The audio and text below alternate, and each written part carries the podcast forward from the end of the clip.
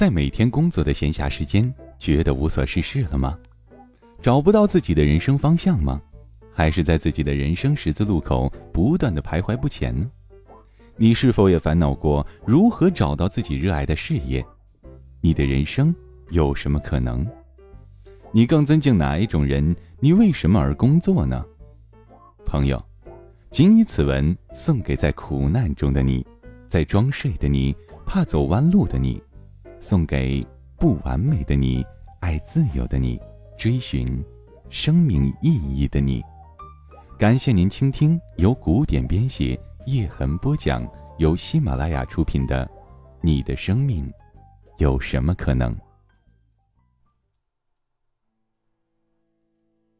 第三十九回，不再装睡的人。第一个故事是关于一个英籍华人朋友的，他五十岁的时候回国，在一家民企教育机构做高管。一天晚上，他坐飞机从杭州。回北京，落在三号的航站楼。北京等的士的队伍很长，在等待的队伍中，有一对中年夫妻往他前面插队，隔着五六个人。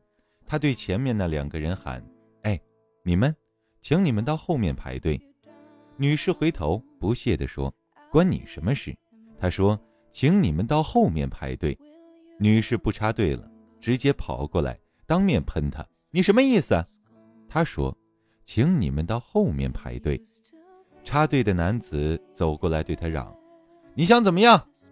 他继续说：“请你们到后面排队。”几次来回后，那对夫妇泱泱地走到了后面。这个五十多岁的老家伙，三个孩子的父亲，回过头去对后面的人倒立起大拇指，大声地说：“你们这群人是这个。刚才他们插队。”你们全都在心里骂，却没有一个人敢站出来说话。后面队伍的人目光躲闪，沉默而又安静。讲这个故事的时候，我们在野长城下喝酒。故事的缘起是我们几分钟之前问他的一个问题：你在国外生活二十多年，在国内也待了二十多年，你觉得最大的区别是什么？他说：公平。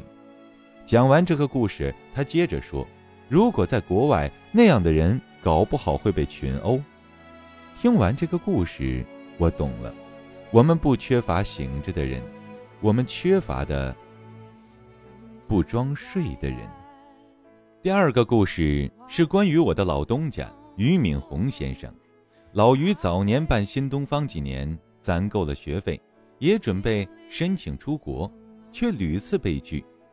当年啊，中国大学生出国大潮还未起，大学分数一向给的很低，这让中国学生的 GPA，也就是平均学分成绩点啊，很不好看。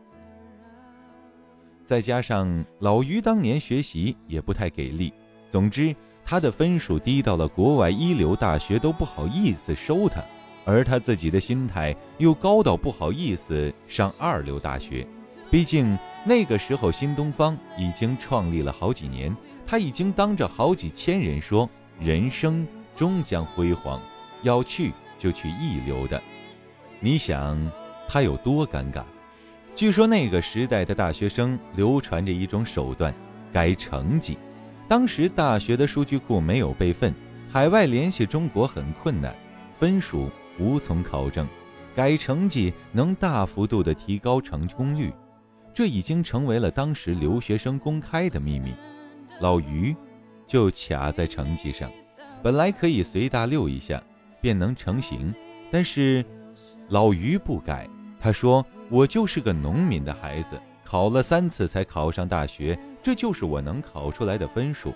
不行就算了。”在新东方这个地方，越是流传甚广的故事，越是真假难辨。不过每次讲完。都有人在后面加上语重心长的结尾，说：“你看，老于啊，就是因为这样没有出国，用这份信念做了新东方，所以现在发达了。不管故事是真是假，我都觉得这个语重心长的结尾特别的恶心，像嘬个田螺吃到了满口的田螺屎。老于啊，真正牛逼的地方是在举世装睡的日子里，他没做一个装睡的人，没背叛那个让他被嘲笑多年的农民的身份，没背叛自己糟糕的大学成绩。如果新东方做黄了，我也依然尊重这样的人。尊严这东西啊，不是你的西服，可以在开始的时候脱下来放在一边，混出来以后再抖抖穿起来。心里面的界限像是我们的手脚，一旦砍掉，也许一辈子都无法生长回来。第三个故事是关于新精英的，和所有的新兴行业一样，职业生涯规划是一个狭小的行业。这个行业里的每一个人，每一家公司都相互认识，知道对手是谁，在一个很挤的地方，谁有个什么动作都知道。公司之间啊，经常出现。销售互相拆台，甚至抢客户的情况。虽然每一个人都知道更大的空间在铁屋子外面，但是很多人都选择了装睡。你们先破门，我们先把房里的搞定。但是新精英不想装睡。我们的目标不是把现有市场里面的资源全部占据，而是让更多外面的人理解生涯规划。我们也不是想让每一个人都非来新精英学习不可，但是我们期待更多人能成长为自己的样子。这也是我忍不住又要写，不仅会让我失业，也可能会让我很多同事失业的第二本书的原因。新精英的市场和销售反复强调一个原则：不诋毁，任何情况下不允许诋毁任何的机构。不管对方如何诋毁，说的对，改不对就专注把自己的事情做好。因为，在职场中不知道职业规划的人有九十个，知道的只有十个。这九十个人一进门就看到这里相互诋毁，打得满地血，他们永远也不会关注这个领域了。坚持这样的原则一开始很难，后来就越来越容易。因为很多对手看到了我们的态度，成为了朋友，而新精英自己的发展也加速起来。我们发现，把观察别人找缺点的时间和精力放在成长上，足够把自己的核心竞争力打造出来。夫唯不争，故天下莫能与之争，就是这个道理吧。而如果反过来，一开始就抢客户，虽然开局很容易。后面就越来越难走了，很多事情都如是。另一个坚持的就是支持人们成长为自己的样子。新精英有一个神制度，我们有个牛逼基金，每年给员工一个月的薪水和十五天的假期，让他们做一件自己认为最牛逼的事情。有人用来横穿美国、环游台湾、飞回去和暗恋的对象表白，或者给自己刺一个纹身。只要你觉得这是成长的突破，并且通过了员工委员会的审核，我们都支持。这其实也很冒险，因为真正贵的不是一个月的工资，而是十五天。高管轮流休假出去玩十五天，一般的公司都 hold 不住。但实验了三年的效果是。当每个人每年都能做点自我突破的事情，把这种自信、眼界和心理资本带回到工作中，会让他们的激情和创意不断。我们相信善意，相信分享，相信人们会成长为自己的样子。如果你相信一个东西，总得有人为他做些什么。亲爱的听众朋友。您现在正在收听到的是由喜马拉雅出品的《你的生命有什么可能》，本文作者古典播讲叶之痕。二零零四年，音乐家宋飞丢出了重担，在三月自己作为评委参与的中国音乐学院的招生考试中，他发现许多学生的专业得分和他们的现场表现反差极大。考试中有重大失误的学生排名靠前，而表现优秀的孩子却被打了低分，面临淘汰。他断定，这其中存在着明显的不公正。中学、大学名校的招生考试串分、舞弊、走后门，这并不是新闻。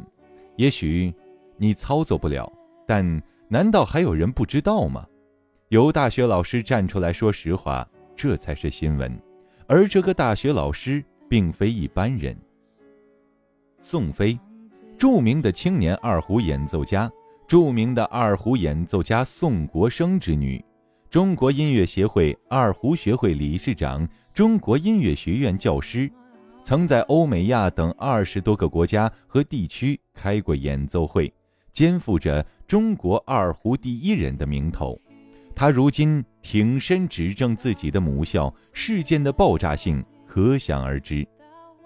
电视台第一时间赶到了他的家里，见到了三个才华横溢、因为被评委集体打低分而落榜的学员。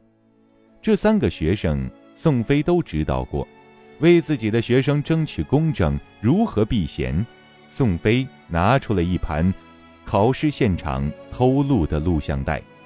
记者带着录像带去中央音乐学院寻求专业的鉴定，器乐系的系主任赵寒阳在不知道打分结果的情况下，对录像带里的考生表现进行点评和打分。他的最终判断与宋飞一致，肯定是评委串了分。就算打分中存在着弹性的标准，那也只会是大红和浅红的差异，绝不会像现在的结果。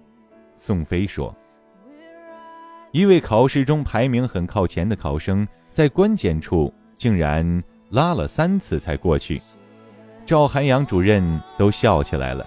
就算他是我的学生，那也不可能让他及格呀。同时，他也证实，在中国音乐学院被淘汰的张宇，在后来的中央音乐学院专业考试中排名第四。如果是一般的话题。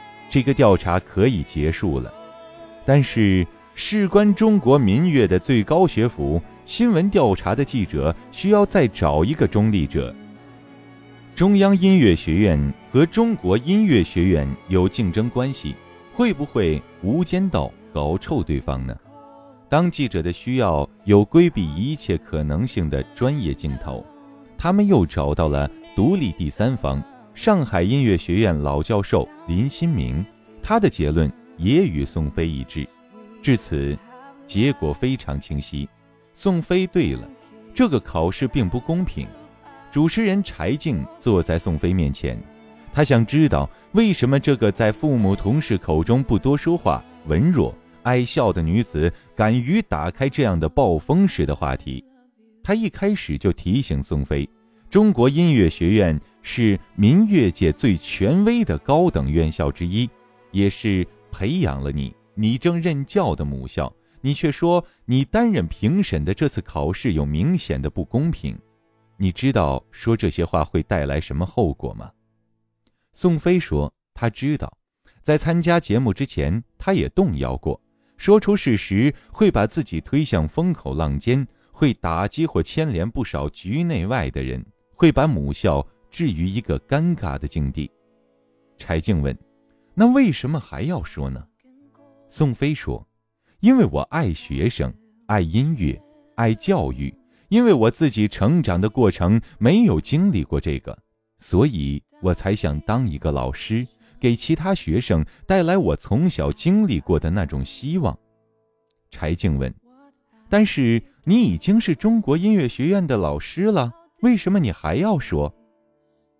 宋飞回答道：“因为我不说话，就已经不能给从事这个事业的学生带来平安和幸福了。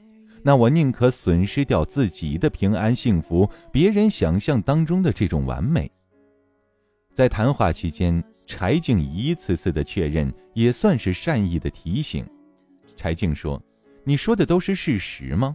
你要知道。”这是需要你用所有的名誉和地位去做保证的，宋飞回答：“是的。”柴静又问：“你看到的、你听到的事实是什么？”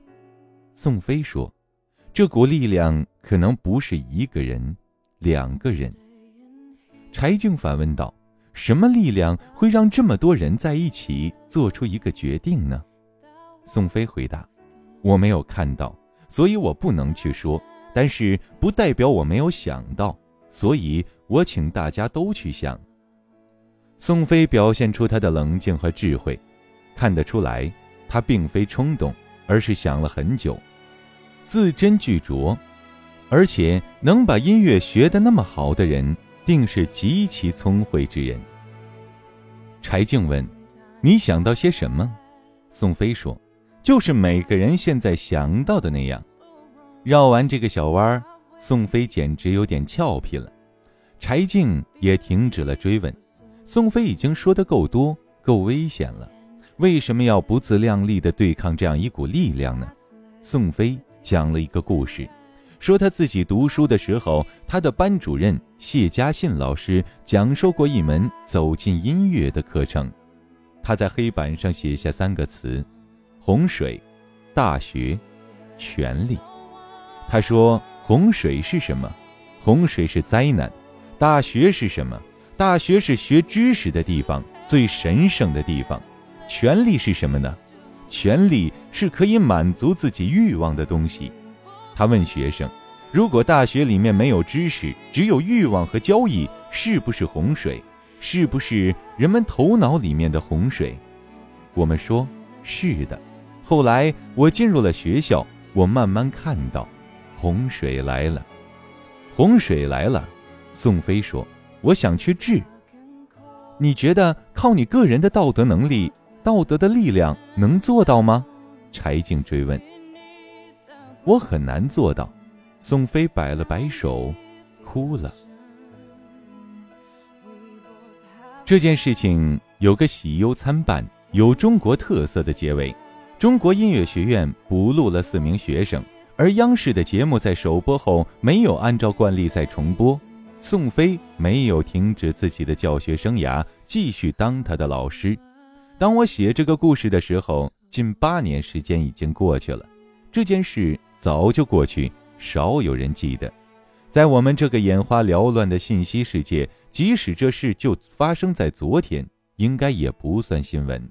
在被围观和大骂几天之后，就会被某个更猛的八卦盖过去，像郭美美那样。接受个采访，处理公关危机，简直就是自残。最好的公关方式就是闭嘴，默默的挨骂，然后每天烧香，期待下一个倒霉蛋过来吸引公众的注意力。屎干了就不臭了。微博让我们更好的面对真实的社会，却没有告诉我们该如何去应对这种真实。一起又一起的社会事件，让我们心更凉、更麻木、更坚定的装睡或者逃离。我感谢这期节目的所有工作人员，因为他们不仅把镜头对准了一个著名学府的腐败事件，更带我们去见证了一个明知难以回天却依然挺身抗争的弱女子的勇气。这无关名誉，也无关成败。只有一个醒着的人最宝贵的清醒与勇气。我要重提宋飞，就是因为她身上不装睡的清醒。一个柔弱无争的女子，可以在单位评级时装睡，在出名走穴时装睡，但是当自己最重要的音乐与教育被沾染，她可以放下声誉与自我宁静，用自己的方式有理有据地说一声：“这不公平。”我们生活中有更多的不装睡的人，呼喊者才能够坚定的继续的前进，沉睡者醒来才有事情可做，而装睡的人会慢慢的爬起来，这个世界就会慢慢的改变。不知道宋飞现在怎样？我打开过他的微博，上面零零星星的转发着一些小心情和关于音乐的小文章。他依然在教书，身份是中国音乐学院副院长。我们无法从字面上知道好坏，洪水是否已经退去，但我想，他和他的学生以及更多知道这个故事的人，在面临自己的内心拷问，觉得很难、很害怕时，依然可以坚定地说一句：“我觉得不公平。”有更多不装睡的人，那个铁房子就一定能打开。一篇小诗，题目为《最先他们逮捕共产党员》，作者为马丁·尼摩勒，分享给各位。在德国，起初他们追杀共产主义者，我没有说话，因为我不是共产主义者。接着，他们追杀犹太人，我没有说话，因为我不是犹太人。后来，他们追杀工会成员，我没有说话，因为我不是工会成员。此后，他们追杀天主教徒，我没有说话，因为我是新教的教徒。最后，他们奔我而来，却再也没有人站出来为我说话。亲爱的听众朋友，感谢您收听由喜马拉雅出品的《你的生命有什么可能》。今天的节目就播讲到这里。想要收听更多精彩内容，欢迎下载喜马拉雅手机客户端。